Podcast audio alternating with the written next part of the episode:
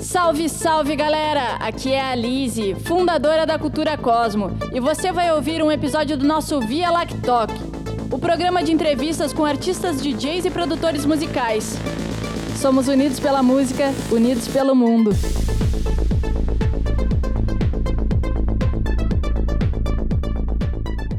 Olá, Bruna, bem-vinda ao domingo de Via Lactoc, aqui na Cultura Cosmo. Muito obrigada. Tudo bom convite. contigo?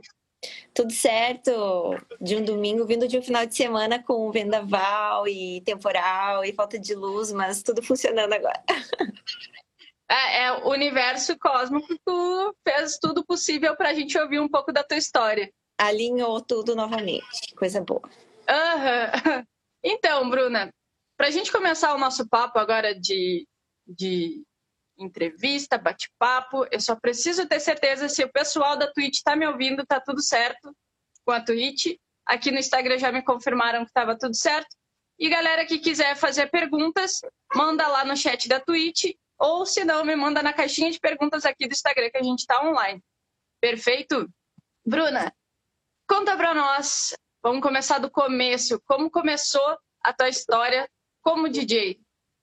Então, uh, já fazem alguns anos que eu estou envolvida nessa vida noturna, digamos assim. Agora mais tranquila, né, em função da pandemia. Mas uh, eu comecei produzindo festas logo no meu último ano de faculdade, quando eu tinha 20, 21 anos, para angariar fundos para formatura. E a gente conseguiu uma data num clube, numa casa alternativa aqui em Santa Maria, Rio Grande do Sul, para fazer uma espécie de teste, digamos assim. E a gente teria lucro com essas festas, faria, seríamos responsáveis por tudo. E acabou que essa festa, ela se tornou uma das festas mais clássicas aqui no cenário, na cena alternativa em Santa Maria, Jelly. Era uma festa pop que durou por quase oito anos. Então, ela Olha. me deu muita experiência no sentido de como contar história, como uh, oferecer um momento especial. E logo que passaram-se algumas edições, eu fui fazer meu estágio em Porto Alegre e eu trabalhava algumas quadras da IMEC. Eu lembro que quando eu passei a pé pela frente, eu falei assim, eu vou, eu vou tentar, eu vou pedir, eu vou entrar, eu vou pedir informações. E fiz meu curso de DJ em 2012 fiz um intensivo com amigos da, que a música me deu e que eu tenho até hoje, professores e colegas. E desde então eu comecei a combinar né, a produção com, de eventos com a discotecagem. Então eu alugava um kit de CDJs para noite, que era um kit mais antigo, com CDs. Eu acho que eram um CDJs 200 e um mixer Behringer. E era um trombolho, assim. E tudo uhum. para transformar, tudo para elevar o nível da festa, uma outra experiência para que as pessoas não escutassem uma playlist pronta e vissem que tinha alguém por trás, que a gente se preocupava muito com tudo isso. E foi muito bom porque a própria casa acabou implementando essa questão do DJ, da discotecagem com controladoras, com CDJ, com vinil, produzir festas de hip hop por conta disso, produzir festas de uh, música eletrônica também. Então foi algo muito natural uh, eu me sentir mais confiante para assumir um projeto de música em função dessa experiência. Mas eu tinha pouca confiança no meu trabalho. Então, foi só quando uh, eu conheci, reconheci o Vitor na minha vida, que é meu namorado, marido, companheiro, pai do Vini, que eu estava num limbo, eu não sabia se eu ia pro open format, pro hip hop, porque eu produzia esse tipo de festa, mas já não tinha tanta paixão na pesquisa de sons, assim, eu gostava mais de sons antigos. E a música eletrônica, que sempre esteve caminhando lado a lado comigo, até porque as influências pop, eletrônicas, do Eurodance, que até comentei antes pro Bruno, quando ele estava tocando alguns sons, foram as músicas que marcaram minha pré-adolescência. Então era natural que eu queria Sim. muito adentrar na música eletrônica, mas não tinha confiança. E aí o Victor falou: não, eu estava pensando em comprar uma controladora. E ele falou: bah, investe, faz seleção, vou ter colocar numa festa para tocar, me colocou numa festa de aniversário de uma amiga dela, dele que virou, óbvio, uma grande amiga minha. E eram, tinham várias, eram várias pessoas fazendo aniversário, tinham várias mulheres, algumas mulheres né, nesse grupo de aniversariantes. E eu lembro nitidamente que o Vitor falou assim: a festa estava começando, tinha tocado alguns DJs, era warm-up. Aí eu comecei a tocar numa controladora, numa X1, Z1, não sei, uma dessas da Daquelas pequenininhas, sabe? Com, com computador, que Sim. era de um dos DJs. Eu nem sabia usar. Aí mixei do jeito que dava, bati umas panelas, mas eu fiz uma seleção que na época, tipo, me fazia muito dançar. E eu lembro que o front feminino se formou naquela festa de aniversário. E foi muito Sim. especial, foi muito marcante. Essas pessoas são minhas amigas até hoje e acabaram, de certa forma, influenciando nisso, né? E aí, Olha, tem mais alguma coisa para falar, né? Eu tive meu projeto com o Vitor, que é o do Otone, ele está em stand-by no momento, porque era o nosso projeto de dupla quando não éramos pais ainda, mas em função da, da, das, dos acontecimentos da vida, né? Eu acabei, eu e ele acabamos optando a criar nossos projetos paralelos para a gente poder cuidar do Vini, que é o nosso filho, e produzir um, uma experiência que fosse especial para o público também. Então, foi daí que em 2019, de fato, surgiu a Lapax em Florianópolis, quando eu já, já tinha tido meu filho. E agora estamos por aí, fazendo música, quando dá tempo, trabalhando com outros trampos, porque eu sou designer também, uh, criando Vini, discotecando no Twitch, apresentando Moonlight com a Lizzie, e é isso aí. Olha só que eu tenho vários ganchos para puxar, mas primeiro eu acho que a gente já teve essa conversa, inclusive. Tu fez a IMEC em 2012, né? É, foi no, no primeiro semestre ou segundo semestre? Porque eu estava lá também. Guria, Tava foi por lá. Foi um intensivão, todos os dias, de segunda a sexta, das seis às dez, se não me engano. E foi muito rápido. Eu hum. queria muito ter, ah, ter feito um curso mais longo. Sim, e era depois uhum. do trabalho, né? Só podia depois do trabalho. Por isso que eu fiz o intensivo, que era o único horário que tinha noite. E eu sinto, eu lembro, uhum. eu levei. Minhas músicas favoritas no momento eram Nick Romero, Avicii, muitas coisas que estavam despontando antes, um EDM que estava despontando ainda em 2012, ainda não tinha estourado. E foi o que eu aprendi a mixar junto com o CD que eles davam, né? Com as 10 músicas, eram sempre aquelas então, muita coisa mudou nessa história, mas foi muito massa esse, esse, essa chave de virada. Eu buscar educação porque eu queria muito e em Santa Maria não tinha, eu queria muito. Sim. E outra coisa que tu estava contando, então, primeiro veio a questão do backstage, assim, da organização do, da festa, para depois tu começar a discotecar. Sim. Foi o, eu, o caminho que te segura, eu acho, para de repente assumir uma posição de destaque eu tinha, um, eu tinha vários colegas que iniciaram na, na, na, produção da festa, que depois se formaram, foram embora e a gente continuou fazendo mesmo morando em outra cidade. Depois a gente sempre fazia festa aqui, porque era o momento de reunião e tudo mais. E isso acabou estimulando todos os meus outros amigos, meus sócios, a discotecarem também, a tocarem bastante pop. E isso foi me dando talvez aquela confiança de assumir o lugar de DJ. Eu tive um projeto de hip hop que era Bru, nome com dois Os, mas durou no, uns três anos naquele momento que eu estava me decidindo se eu ia para música eletrônica ou para hip hop. Hoje eu percebo que eu não preciso abandonar nada, né? Isso são as minhas referências Sim. e o que fazem o meu pacote, o meu case musical. Mas na época eu sentia que eu precisava escolher, que eu precisava escolher. Então, portanto, eu acabei matando o projeto de hip hop para focar no de música eletrônica. Sim. É, é uma loucura isso cada fala que tu tem, eu pego um gancho, assim, que é uma loucura a gente achar que precisa escolher uma coisa ou outra quando a gente pode criar uma coisa nova, né? Tem todo esse, esse contexto, às vezes, um pouco da sociedade, né? De, ah, tu tem que ser isso ou isso, tem que botar numas caixinhas, né? E outra coisa muito interessante que eu achei, que é uma coisa do universo, é, tu começou como produtora de eventos, aí tu se especializou na IMEC, e aí conheceu o Vitor, e aí começou a tocar, e uma coisa que me, me chamou bastante atenção é que se estabeleceu o front feminino na tua uhum. discotecagem. Me conta uma coisa assim, tu já sofreu algum preconceito no teu momento de carreira por ser mulher? Algum olhar, ou algum comentário, ou desvalorização de um modo geral? Ou até Acho... a questão de. Pode falar. Pode de. Falar. Como é que. Ou a questão de falta de respeito mesmo, de contratarem em função de disso. Eu acho que eu acho que nunca foi na, uh, na minha cara o tipo de preconceito que eu, que eu sentia que acontecia, mas era muito uma desconfiança, sabe?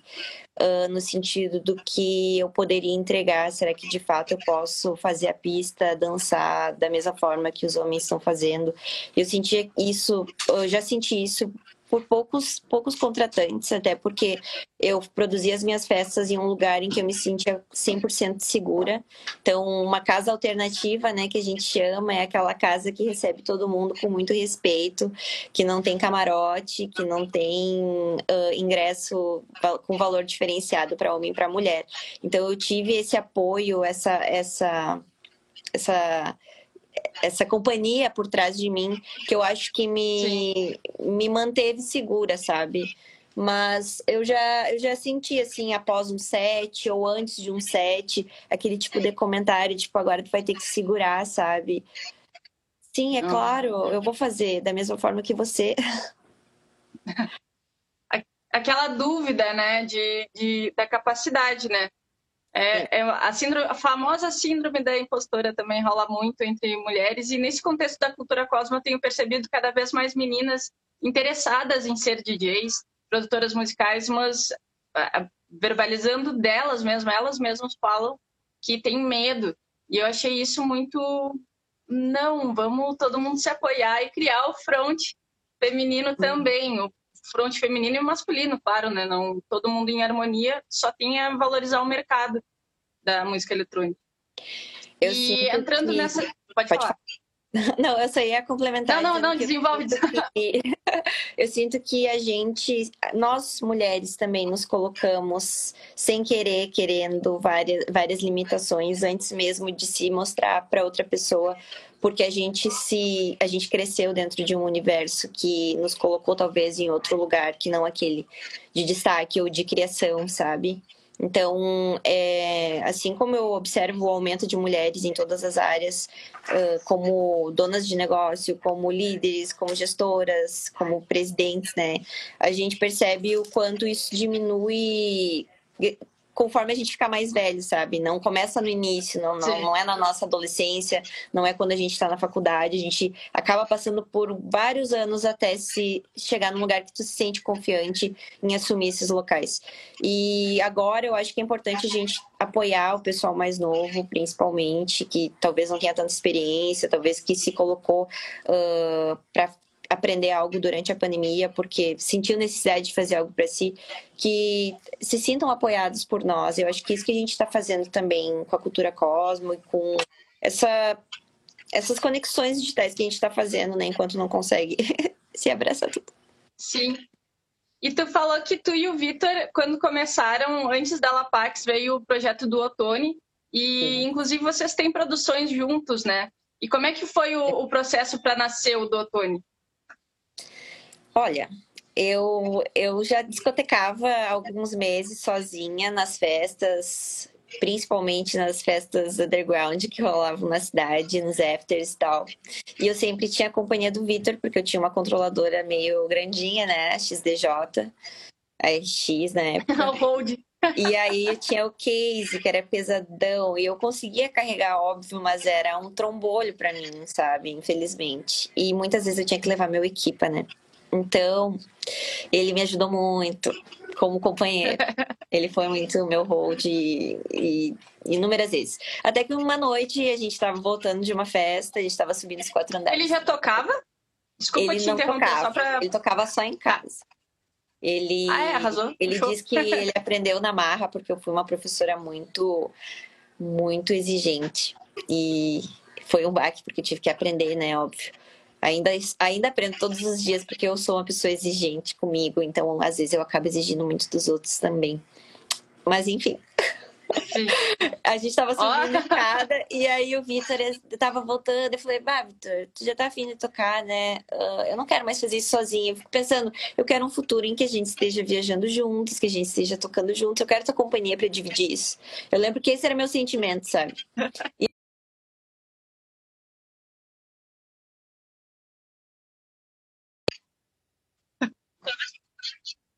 com design gráfico, com branding para empresa e tal. A gente acabou criando um projeto visual nosso antes de tudo, fizemos uma marca, fizemos umas colagens assim visuais, divulgamos assim no Instagram e tipo Sim, sem muita pretensão. Mas aqui na cidade, Sim. como em Santa Maria, a gente tem muitos DJs e é uma é, é, bem fomentada a cena eletrônica por conta de outros projetos que depois eu posso falar. Uh, eu tava tocando muito e logo que a gente, tipo, marcou, digamos, ah, eu quero tocar com o Vitor nessa festa que me chamaram para tocar. Já eram amigos, todo mundo conhecia o Vitor, todo mundo falou sim, vamos lá. E aí ele estreou em julho, a gente estreou, ele tocou acho que uma vez com um amigo nosso, que também é DJ, que é o Sound. E aí ele, tipo, logo engrenou assim e a gente foi. Discotecamos todas as casas grandes que tinham aqui na época, uh, fora da cidade, já fomos tendo uma agenda cheia, até que a gente decidiu, passamos um mês no Equador visitando uns amigos e decidimos voltar para o Brasil para outra cidade, para Florianópolis, para conhecer mais, para aprender mais. E aí foi aí em Florianópolis que a gente teve uh, acesso a outras frentes da música eletrônica, a gente discotecava alguns estilos, a gente variava muito entre o house e o techno, mas tinha bastante tech house quando ainda não estava estourado muito aqui no Rio Grande do Sul. Mas em Santa Catarina a gente tinha passado, assim, ó. Sim. Eu tava em outra onda. E aí a gente foi exposto a essas outras ondas, outros projetos, outras festas. Sempre fomos com a cabeça aberta e acabamos ampliando, né, todas as nossas curiosidades em relação à música. Então foi muito especial, porque a gente viveu todo esse processo de aprendizado juntos, em relação à produção musical, por exemplo. Sim, e que interessante, eu, eu acho muito interessante o, o teu ponto de vista. Ai, vamos fazer juntos, quero que a gente viaje juntos e vamos que vamos. E aqui o Zomero está perguntando na nossa Twitch, deixa eu ver se é só a pergunta do Zomero por enquanto, sim. Se tu tem vontade de voltar com um projeto de hip hop ou fazer lives assim com hip hop? Ah, eu tenho, Zomero. Inclusive, teve uma manhã de domingo que tava o Vitor fazendo o almoço e eu achei meus CDs da Black Beat no final do ano passado. E aí eu, bah, vou tocar. Mas, vai, enferrujada, enferrujada. Mas, olha, é algo que faz parte de mim, das nossas, da, da nossa playlist diária. Eu amo dançar, né? Eu tive um, histórico na dança, nas danças urbanas, no hip hop, muito especial e afetivo. Inclusive, ano passado eu fiz uma live para o Festival Internacional de Hip Hop, que tem aqui no Brasil, em Curitiba, uh, tocando só entre hip hop, clássicos, house, e assim foi bem legal, até porque existe uma vertente da, das danças urbanas que é o house dance. Então, eu tenho projetos, mas por enquanto eu tenho bastante coisa rodando e eu preciso encaixar melhor esses horários, mas acho que vai acontecer. A Twitch tem sido muito, muito bom, né, pra isso. Isso, isso. E eu acho muito interessante que tu falou lá no início que tu gostava de músicas mais, mais antigas, né? E hoje eu ligo na Jovem Pan ou na Atlântida, momento mexer, né? E é realmente músicas de 2012, 2010 que estão rolando, assim, do, do estilo do hip hop também, né? Ai, dá uma, uma nostalgia. A gente está sempre recuperando, né? Estilos e, e, e tá sempre resgatando como tudo, né? Coisa boa esses momentos eu também escuto e eu me recordo e às vezes vejo no stories de alguém que eu conheci nas festas, aí comento, aí eles comentam de volta, tipo, ah, que saudade daquela festa, que saudade da Black. E, bah, sempre com muito carinho, eu lembro. É, e a música é uma coisa muito eterna, né? E marca a gente de uma forma forte, né? Para a gente, há 20 anos, daqui 50 anos, provavelmente vão estar tá ouvindo ainda essas músicas de 2010 que são hinos, né? Tem muitos. E me diz uma coisa, voltando aqui para o do Tony, é, vocês tinham uma agenda já formada, já tinham, já estavam viajando juntos, já estavam produzindo músicas autorais e tal. E aí, como é que foi, uh, depois dessa, de ter uma carreira estabelecida já, como é que foi a notícia da gravidez para ti na tua carreira? Ai, para mim como mulher, assim, Bruna, que estava conhecendo várias coisas, foi um baque inicial, um choque inicial que me impactou bastante. Não minto, falo para todo mundo, porque é óbvio, eu não estava esperando, a gente estava, eu já estava no processo de transição assim do método contraceptivo e e eu não queria mais tomar anticoncepcional, eu já estava já com um mindset assim, ah, se eu tiver um filho, tá tudo bem, tem um companheiro muito massa, E já tava assim, ó, tranquila. E aí eu acho que na primeira oportunidade veio, assim, porque tinha que vir. Então eu lembro, o Vitor lembra também muito, eu, eu, enquanto ele sorria, assim, de muita felicidade, eu acho que eu, eu fiquei um tempo assim, aham, uhum, é, tô, tô absorvendo. E aí chorei bastante, pensei, putz, não vou conseguir fazer isso, não vai rolar. Foi uma manhã só antes de fazer o, o exame de sangue. E eu lembro que eu, putz, me senti muito mal por isso, mas acho que eu precisava lavar as minhas frustrações, que hoje eu enxergo como bobas, mas para uma pessoa que não tinha vivido ainda essa experiência, é tudo novo, é tudo pela primeira vez. Então, depois desse primeiro dia que foi um choque, assim, para mim, o Vitor sempre me apoiou muito, então ele disse: não, a gente vai conseguir, a gente vai seguir. Eu tinha amigas e amigos aí na ilha que me fortaleceram muito nesse momento também. No primeiro dia que eu, que eu, que eu fui numa festa quarta-feira, eu fui ver alguém discotecar, inclusive a Blanca estava lá, eu lembro. E eu cheguei para as minhas amigas, falei assim, para os meus amigos e amigas, falei, gente, tem uma coisa para contar. Daí uma delas falou, você tá grávida? Eu falei, sim. E daí todo mundo me abraçou, então eu me senti acolhida. Então é muito importante ter amigos e familiares e companheiros e companheiras que estejam do lado de você sempre. É isso que eu espero para todo mundo. Eu sei que não é, mas espero. Sim. E a, a tua carreira, o projeto continuou e tudo seguiu normal ou tu sentiu alguma dificuldade assim no mercado? Aí é a questão do, do preconceito também, né? Que pode acontecer a questão da família. Como foi para ti? Podem ser vários fatores, assim, mas quando eu engravidei, logo entrou o inverno, assim, e eu acho que quis me recolher e acho que a gente estava já uh, longe de Santa Maria, por exemplo, que era um circuito aqui regional muito intenso. Todo final de semana tem, tinha uma festa eletrônica e eu já estava me sentindo desgastada nesse sentido, porque eu não conseguia escolher ou descansar. Então eu acabei, acho que me recolhendo e tive poucos lines, assim, quando estava grávida, óbvio. Mas Sim. o pessoal, assim, sempre foi muito. Eu tive sorte de ter tocado com pessoas, contratantes bem acolhedores, amigos. Então eu chegava no horário próximo da festa, acordava de madrugada com a minha barriguinha, me maquiava e tal, pegava o táxi, chegava lá, o Vitor já estava lá. Aí a gente tocava às 5 da manhã, mas foram poucas vezes. Eu quis, acho que curtir Sim. mais esse momento e acabou que, talvez por me resguardar, eu não sofri nenhum problema, assim, com desrespeito à minha gravidez enquanto eu estava trabalhando. Ah, o, o Vitor está falando aqui, nós, viaje... nós fizemos algumas viagens com essa barriga grande. Não foram quando, poucas, hein? quando a gente quer uma coisa, a gente faz, né, gente? Então, com gravidez, com barriga e tudo, a gente fez viagens para o Rio Grande do Sul, de Santa Catarina para o Rio Grande do Sul várias vezes. E sempre com muitos lanches. Às vezes, quando eu ia numa festa com os meus amigos, eu ia dar uma, uma dormidinha no carro, porque eu ficava cansada. Aí eu acordava renovada, já passava mais um tempo na festa. Então, foram momentos de adaptação, assim. Eu quis respeitar muito como eu estava me sentindo e, tipo, não me forcei a, a trabalhar na noite enlouquecidamente, porque eu queria, queria viver aquela gravidez que foi a primeira, assim. E foi bom, assim não não dividir. Agora eu penso que na pandemia seria da mesma forma, sabe? Mas naquele Sim. momento foi bom. Nossa, que incrível, muito incrível mesmo. E assim, hoje como mãe, DJ, produtora musical, tu falou muito dessa questão de adaptação e que quando a gente quer alguma coisa a gente vai atrás, né? Não, não há o que nos, nos barre. E hoje, como DJ, mãe, produtora musical, como é que tu organiza teu tempo, assim? E que, como funciona a tua alimentação de criatividade? Tem alguma rotina? Olha, vou dizer para vocês que eu ainda, eu ainda estou em um processo de organização, porque eu abraço muitas coisas a gente faz várias coisas diferentes ao dia, né? E às vezes eu peco, assim, nesse sentido de me, de me pré-organizar. Mas eu confesso que, assim, uh, em função de o Vini já, já ter dois anos e meio, da gente ter um, o suporte da nossa família de pelo menos um dia e meio, dois, ele ficar com os avós porque a gente manteve essa nossa rede bem uh, forte e próxima, todo mundo se cuidando para que eles nos ajudassem, sabe, com o nosso filho.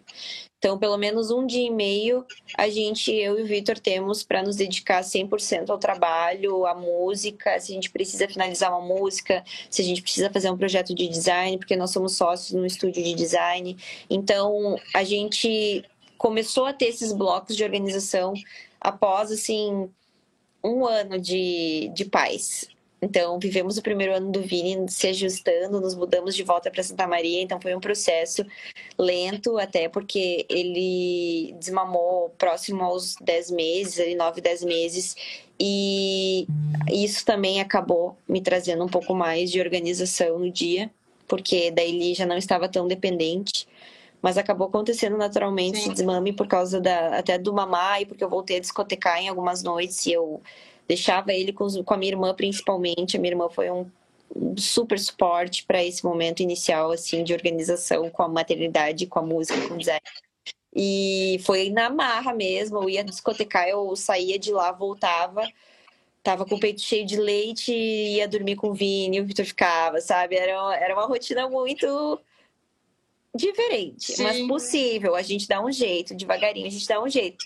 Hoje, já, com, como eu falei, com o Vini maior e com a gente com uma rotina melhor organizada com ele em relação a horários de comer, de se exercitar, de brincar, eu sinto que já tá melhor uh, o fato de eu, de repente, no domingo à noite, anotar as coisas que eu tenho para fazer e separar um dia para cada dia da semana uma coisa bem importante para eu eliminar da minha lista de afazeres.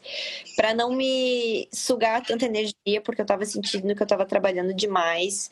Como eu trabalho no computador é o tempo todo, né? É fazer a divulgação, Sim. é montar, é fazer a música, é fazer a produção no Ableton, é trabalhar com um pacote da Adobe para criar para outros clientes, é ter ideias entre nossos amigos criativos, porque é uma coisa que a gente estimula muito uh, os nossos projetos pessoais com os amigos para que todos uh, estimulem a, a arte e a criatividade deles. Então, sabe, eu tenho percebido que até eu fico pensando assim, se não fossem de repente eu dar ideia para os outros amigos fazerem para eu não ficar tão atarefada, acho que eu ficaria mais louca. Mas agora eu estou aprendendo a me respeitar. Uh, principalmente cada terça da Moonlight eu aprendo alguma coisa nova, não no sentido de que eu não sabia, mas como alguém conseguiu fazer dar certo, porque já passou pelo mesmo perrengue, sabe?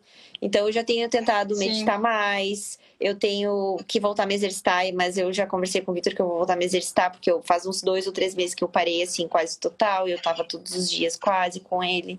Então a gente vai equilibrando alguns pedaços da vida, desequilibra outros, você vai equilibrando outros, aí vai tentando fazer tudo ao mesmo tempo.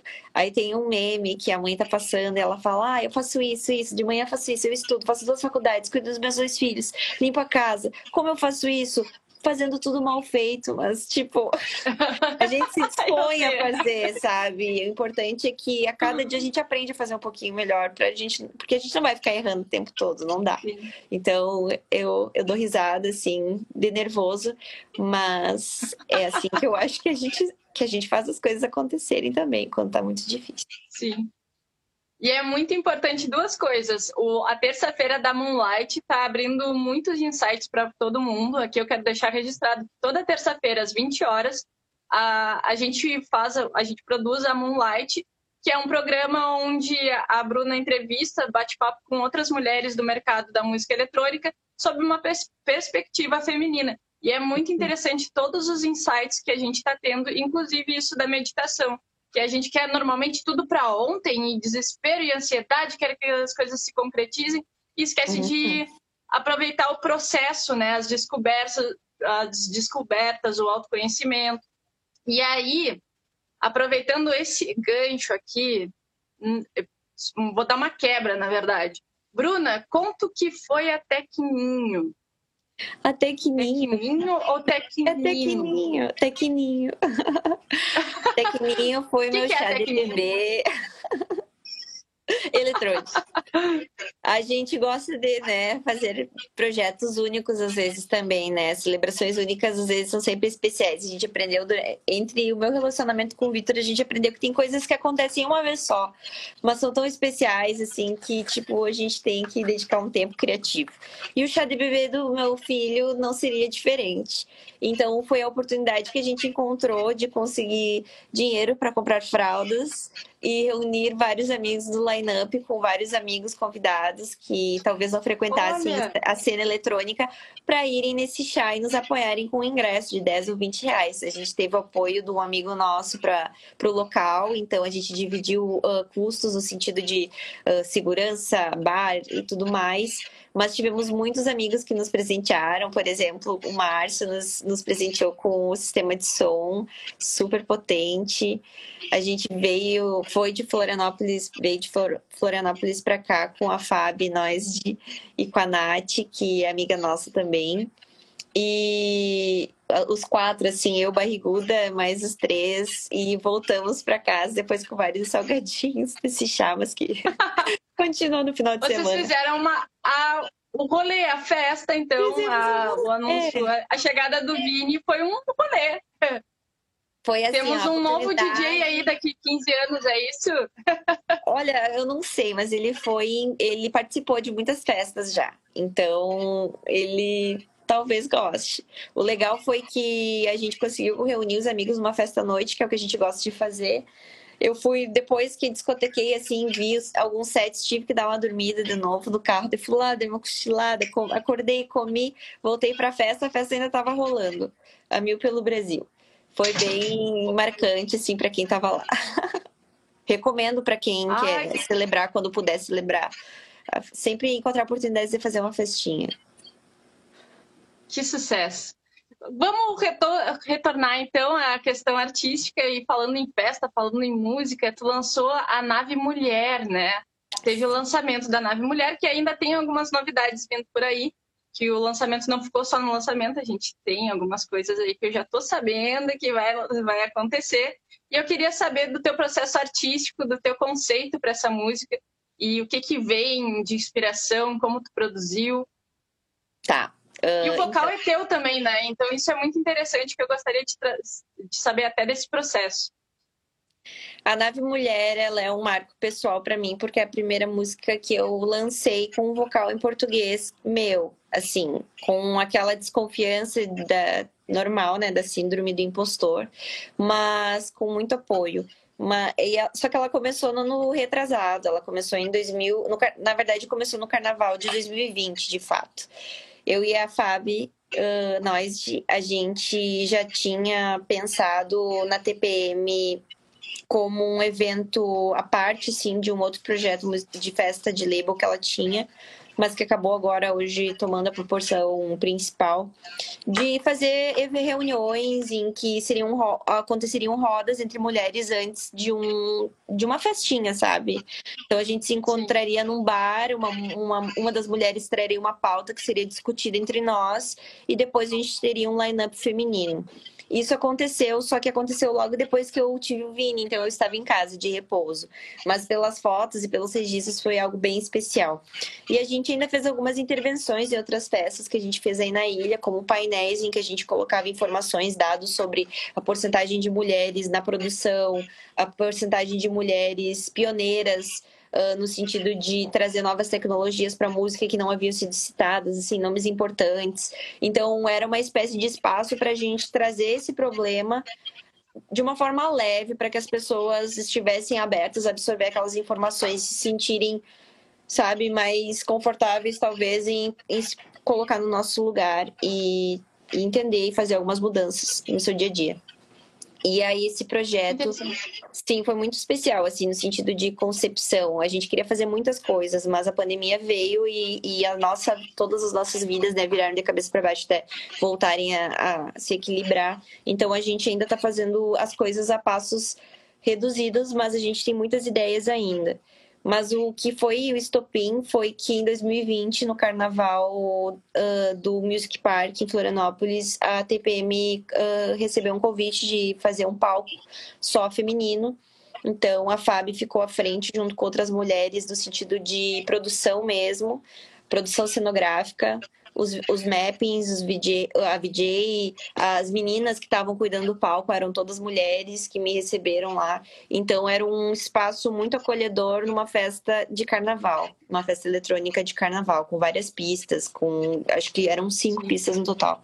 Então foi um espaço Nossa. de destaque muito especial que a TPM conseguiu e que eu estava no line junto com outras amigas, com outras DJs as meninas que performaram, mulheres negras, trans, uh, aqui de Santa Maria, Juju também performou. Então foram foi, foi um momento muito importante para nós.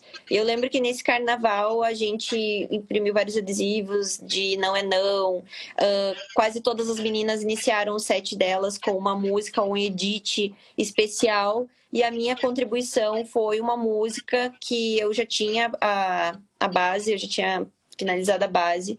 E na tarde do evento, na tarde do carnaval, peguei eu escrevi um poema, eu fiquei pensando nisso durante o dia todo, escrevi um, umas, umas pequenas linhas e gravei com o telefone, inseri naquela base. E aí eu lembro que finalizei o set, depois passei para Bruna Moura, para Lycra Preta, que ela começou também com uma música em vinil com vocal português, foi muito demais. E aquilo ali ficou guardado porque eu estava num momento de aprendizado na produção musical em que eu ainda precisava de maturidade, eu precisava uh, ter um flow, um processo mais alinhado com as minhas músicas. E isso só aconteceu ano passado depois do carnaval, um, alguns meses depois que a gente já estava em pandemia, quando a gente fez mais alguns cursos de música, de produção musical uh, à distância via Skype com o Caliane Costa, que é o nosso professor que foi indicação da Fábio também, inclusive, no primeiro Sim. curso. E isso acabou nos gerando mais uh, confiança em finalizar, porque a gente travava muito no meio do processo, né? E aconteceu que no ano passado eu comecei a ter os meus primeiros lançamentos como Lapax. Coloquei, eu mandei para pequenas labels que estavam recebendo demos, comecei a fazer uns vocais com telefone mal feito mesmo, dando uma vibe mais sujinha, mais lo-fi para as músicas, intencional, porque era o que eu tinha, né? E conforme eu percebo a minha evolução uh, na produção musical, eu, eu quero trazer mais do que eu penso para as músicas. E é o que eu tenho feito ao, ao, me forçar, às vezes, a sentar e pensar sobre o que eu estou vivendo e escrever alguma coisa ali no papel, para depois, quando eu for, for gravar um vocal, eu poder ter uma, uma outra música, sabe? Então, esse processo só começou no passado. E aí, esse ano, em março, eu em janeiro ou fevereiro, eu tive um outro lançamento pela Levels, e que é outra festa e label de Porto Alegre. E isso quando saiu o lançamento, eu pensei, poxa, eu fui a, prim... fui a única mulher nesse VA. Não é, não, não é querer me colocar num lugar, uh... nossa, que foda.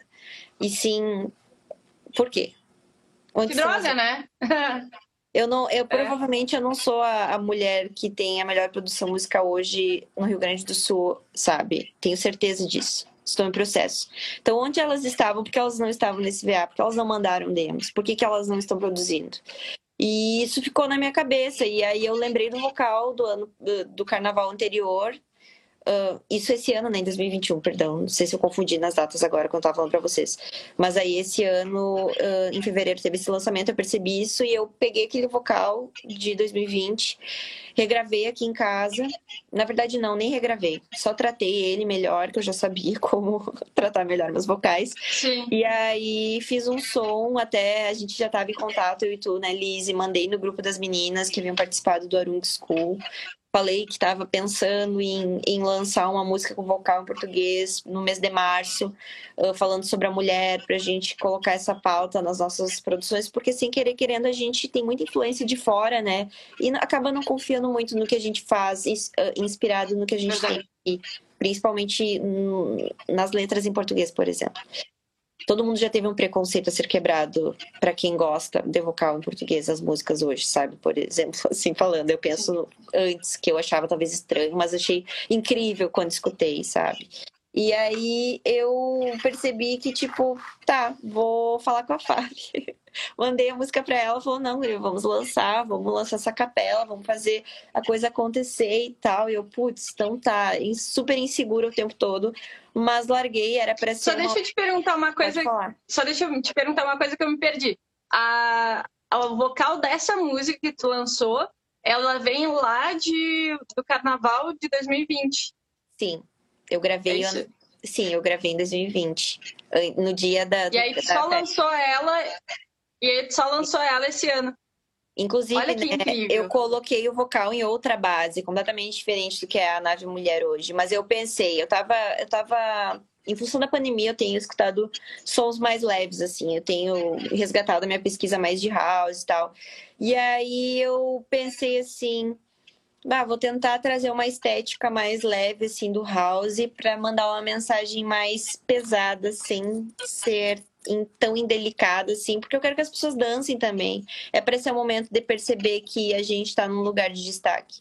E aí acabou que saiu essa música e para mim foi especial porque aquilo que eu falei foi minha primeira música com vocal em português, não é para ser a última e não é para ser exceção. Eu acho que se talvez a minha a necessidade de falar algo tem que ser em português, eu tenho que falar para que talvez as pessoas daqui escutem o que eu tenho a dizer através da minha arte. Tenho tido essa consciência, Sim. principalmente por causa da pandemia, né, gente? Eu, eu sinto latente a nossa necessidade de falar sobre o que a gente está sentindo nas músicas. E eu falo muito, então as instrumentais não são suficientes para mim. Sim, e eu acho mais, mais fácil a comunicação também. O Jojo falou aqui no chat, eu vejo o gringo fazendo sample de vocal português e brasileiro fazendo de inglês. Tipo, realmente é aquela famosa história santo de casa não faz milagre, né? Ah, gente. Mas eu achei muito interessante o insight que eu tenho dessa, desse papo é que normalmente a gente tem uma ansiedade, assim, a gente faz um som ali no Ableton, ah, já quer lançar. Tipo, já é uma coisa assim, né? E aí é muito interessante tu trazer isso, que tu fez um vocal é, lá em 2020, lançou nesse ano, e teve todo esse processo para tu te amadurecer, porque tu estava numa outra pegada, né? Então, tu tinha botado ela em outra base. E aí teve uma, uma conscientização, uma maturidade, uma identidade que transformou a nave mulher hoje no que ela é, né? Eu penso muito é que como uma coisa que eu não falei antes, mas que talvez tenha ficado claro na nossa conversa, eu sou uma pessoa multidisciplinar, então eu não vou conseguir produzir só um estilo musical, provavelmente. E aí a, a possibilidade de eu criar coisas diferentes o tempo todo e de repente deixar um tempo de maturação, porque tipo, ah, mandei para uns feeds e ah, tem que mexer algumas coisas, mas acho que eu ainda não estou pronta para abrir aquele projeto, vou fazendo outro, sabe? E às vezes a gente tem que colocar a cara tapa, mesmo que acho que não está pronto, porque outras coisas podem se construir a partir disso, e outras vezes a gente tem que deixar descansar um pouquinho, deixar nossa mente um pouco mais livre para escutar com outros ouvidos e para ver outras possibilidades. Uh, a oportunidade de criar está em qualquer lugar, né? Essa coisa da gente samplear vocal em português, de gravar os barulhos do nosso dia a dia, de trabalhar com frequências que ajudam né, na, na nossa, no nosso bem-estar.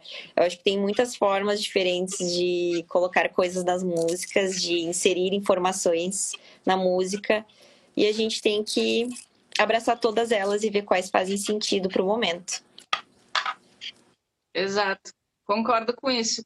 E nesse processo de é, ser a única mulher no VA e o processo de lança, do lançamento da nave mulher, tu, tu mesma criou uma playlist só com produtoras mulheres, né?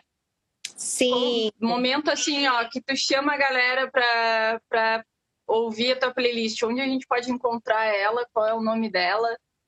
A playlist Nave Mulher, ela está no Spotify, no meu link na bio, aqui no Instagram, inclusive, e ela não só é feita de uh, produtoras mulheres, mas produtoras mulheres brasileiras.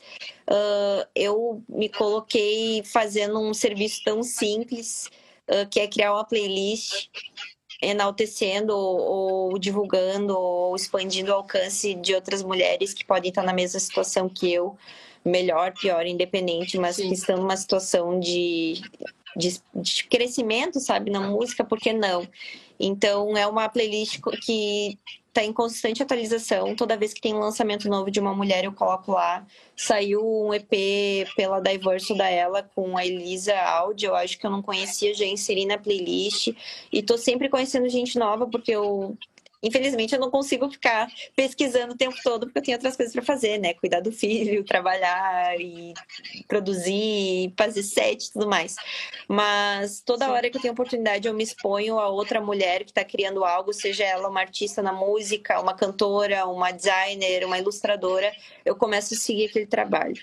E eu tenho começado a consumir cada vez mais o trabalho de, de mulheres com mais consciência, tipo artistas. Então, acho que é a minha forma de fortalecer a minha rede, porque eu já passei muito tempo, muitos anos consumindo de outros homens e ainda assim a gente precisa diminuir essa disparidade, né? Então, é a, minha, a forma que eu encontrei.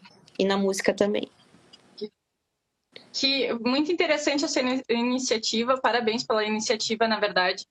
E a gente está chegando no nosso final, galera aqui do Instagram e galera da Twitch. Fiquem ligados aí que das 20 às 21 a Lapax vai fazer um set streaming exclusivo para a gente aqui na Cultura Cosmo. Eu e quero saber como é que a gente vai fazer vamos encerrar. Como é que faz agora? Esse, essa troca. Vamos lá. Vai ser muito interessante. Então. Exato. Mas a gente ainda tem oh, as perguntinhas, aquela bate-volta. Ah, Preparada? Arrasou. Conta, conta pra gente aí, o momento constrangedor que tu teve na tua carreira. Já apertou dedo no cu, é, equipamento Sim. falhando? Sim. conta pra gente uma história aí a primeira vez que me marcou, eu tava fazendo um set com o Duotone e eu tava com uma. Comprei uma roupa especial para esse evento que tinha uma manga longa, assim, mais alongada, era um macaquinho e tal. E aí tava eu mixando ali, entrando com a minha música, e o macaquinho entrou, pegou o pitch e fomos juntos. E aí bateu panela. Eu passei acho que umas duas ou três tracks pensando, puta que pariu! Porque era uma gig especial para mim, mas, né, ó, na, nada como, tipo, supera, vamos lá, tem mais todo set para finalizar, tu não perde essa, não perde esse, esse ritmo. Daí voltei a mim, mas foi o momento mais constrangedor para mim. Eu lembro que eu peguei, tu me contou essa história, eu achei muito engraçado. Aí eu fui fazer uma, uma live esses dias, eu tava com uma pulseirinha com, assim, com, com um nozinho, assim, que eu toquei no pitch, assim, oh meu Deus, fiz a mesma coisa que a Bruna. Sim, acontece com todos. Acontece com todos. Sim, total. E na live, tu já fez algum momento constrangedor, tipo eu, assim? Sim, com certeza. Eu também apertei no Q quando a gente estava finalizando, encerrando um programa de um light. Mas como na Twitch estamos todos entre amigos no nosso chat, eu só peguei e falei, galera, olha só, acontece com todo mundo, aconteceu, vamos só lá. Só vai. As lives trouxeram essa proximidade, né? A gente, claro, precisa da questão da, da gente fazer um trabalho bem feito, mas não tem tanta cobrança, tipo, bicho de sete cabe cabeças. É muito, muito Acho bom, que já muito ficou, bom. Já ficou é claro que todos são humanos e todos são passíveis de erro, mas não precisa errar duas vezes, apenas precisa ser empático o suficiente para entender que aquilo acontece e segue a vida. Tem outras coisas mais importantes para a gente se preocupar. Exato. Uma música que tu tem ouvido bastante. Ai, Erika Badu, On and On. É. Ah, ah, tu já cantou essa música? Tô sabendo. Até tem uma hashtag aqui no chat da Twitch. Aqui tem um, uma hashtag no chat da Twitch dizendo solta a voz Lapax. Olha aí, ó. Queremos Calma, mais vocais da Lapax. Prometo, mas deixa, deixa eu ainda fazer mais umas aulas. Teus artistas de, de referência na produção musical e com discotecagem? Na produção musical, eu gosto muito da Cinti, que é uma mulher. Uh, gosto muito das músicas dela. Também gosto muito de todo o trabalho que eu busco do. Putz, deixa eu ver qual é o nome aqui. Agora me deu um branco. Deixa eu pensar. É Black Spuma, gosto muito de Black Spuma. E tenho acompanhado muito produtores de muitos clássicos, como Louis Veiga, David Morales. Eu gosto muito dos clássicos e são, para mim, produtores maravilhosos dentro da música eletrônica. Sucesso. E de discotecagem também? De discotecagem, eu admiro muito o DJ Mark, eu assisto muitas lives dele, porque ele toca com vinil, né? Mas é uma paixão, assim, que vai ficar para alguns anos aqui, mas vai acontecer também na minha vida. E, e também gosto muito do trabalho da Miss Kitchen, gosto de ver a Peggy Gol se apresentando, uh, a Honey Dijon, a gente viu no Time Warp, foi incrível. E ai, recomendo, só quero festivais de novo.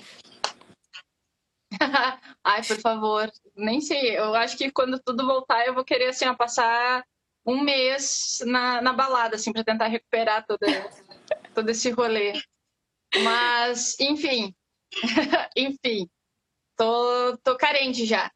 E me diz uma coisa, é, para a gente terminar agora, antes de eu, da gente finalizar aqui no Instagram e ir só lá para Twitch, galera, a gente está finalizando aqui para a gente encerrar com Sonzeira, nosso domingo juntos. Então, vem para o chat da Twitch, twitch.tv barra Cultura Cosmo. A gente vai receber a Lapax fazendo um site exclusivo para o Via Lactoc. E para a gente encerrar aqui, gratidão pela presença de todo mundo que está aqui, mandou pergunta. É, Obrigada. o Vitor também está falando que, que também está carente de, de rolê. E para a gente finalizar aqui, Uh, uma dica, Bruna, para a carreira, para pessoas que estão começando, para pessoas que estão na pandemia, no, no, processo de pandemia também, baseado num erro teu, experiência tua para tu passar pra, adiante. Baseado num erro meu, eu acho que Isso. seria erro, né? Da, é erro, mas a questão da, do flow assim na produção musical, sabe? Hoje quem quer fazer música já tem inúmeros professores de altíssima qualidade online, com cursos online, com cursos via Skype, enfim, que podem profissionalizar esse nosso processo e agilizar esse nosso processo, porque aprender uma dinâmica nova é difícil, toma tempo, mas a gente não precisa ficar batendo a cabeça o tempo todo. E com a pandemia, com a nossa proximidade tecnológica, né, com os nossos micro-universos que criamos para se mantermos próximos, eu acho que todas as pessoas que em um momento pareciam tão inacessíveis agora estão próximas e podem nos ajudar, mais do que a gente imagina que pode, sabe? E talvez aquela nossa dor seja só algo muito simples na vida do outro. Então, se coloquem uh, à frente, assim, pedindo ajuda ou pedindo uma opinião, perguntando ah, o que, que eu faço, o que, que eu preciso para melhorar essa música. Tenham pessoas de confiança em que vocês se inspiram próximos de vocês. E, e o processo vai ser bom. Não precisa ser rápido, precisa ser bom, precisa fazer sentido. Exato. Ah, que legal. Bruna, muito obrigada pela, pelo teu tempo e disponibilidade para ter essa troca, compartilhar tuas experiências pessoais e profissionais. E partiu de, de música, vamos de música agora para a Twitch. Galera, twitch.tv barra Cultura Cosmo. Então, Só tá. vamos. Obrigada, Bruna, mais uma vez. Eu que agradeço, Muito... gente, que ficou e que escutou um pouquinho por tudo. É uma forma, talvez, que eu posso ajudar o processo de vocês, contando os meus erros, minhas, meus acertos, para que vocês se inspirem e também sigam nesse, nessa trajetória de cada um. E vamos que vamos. Terça-feira, às 20 horas, no nosso canal da Twitch tem Moonlight. Tem Moonlight. Bruna vai estar lá batendo um papo com outras mulheres. E vamos que vamos, que o nosso domingo sempre se encerra juntos há quase um ano já, gente. Eita! Vamos que vamos. Beijão.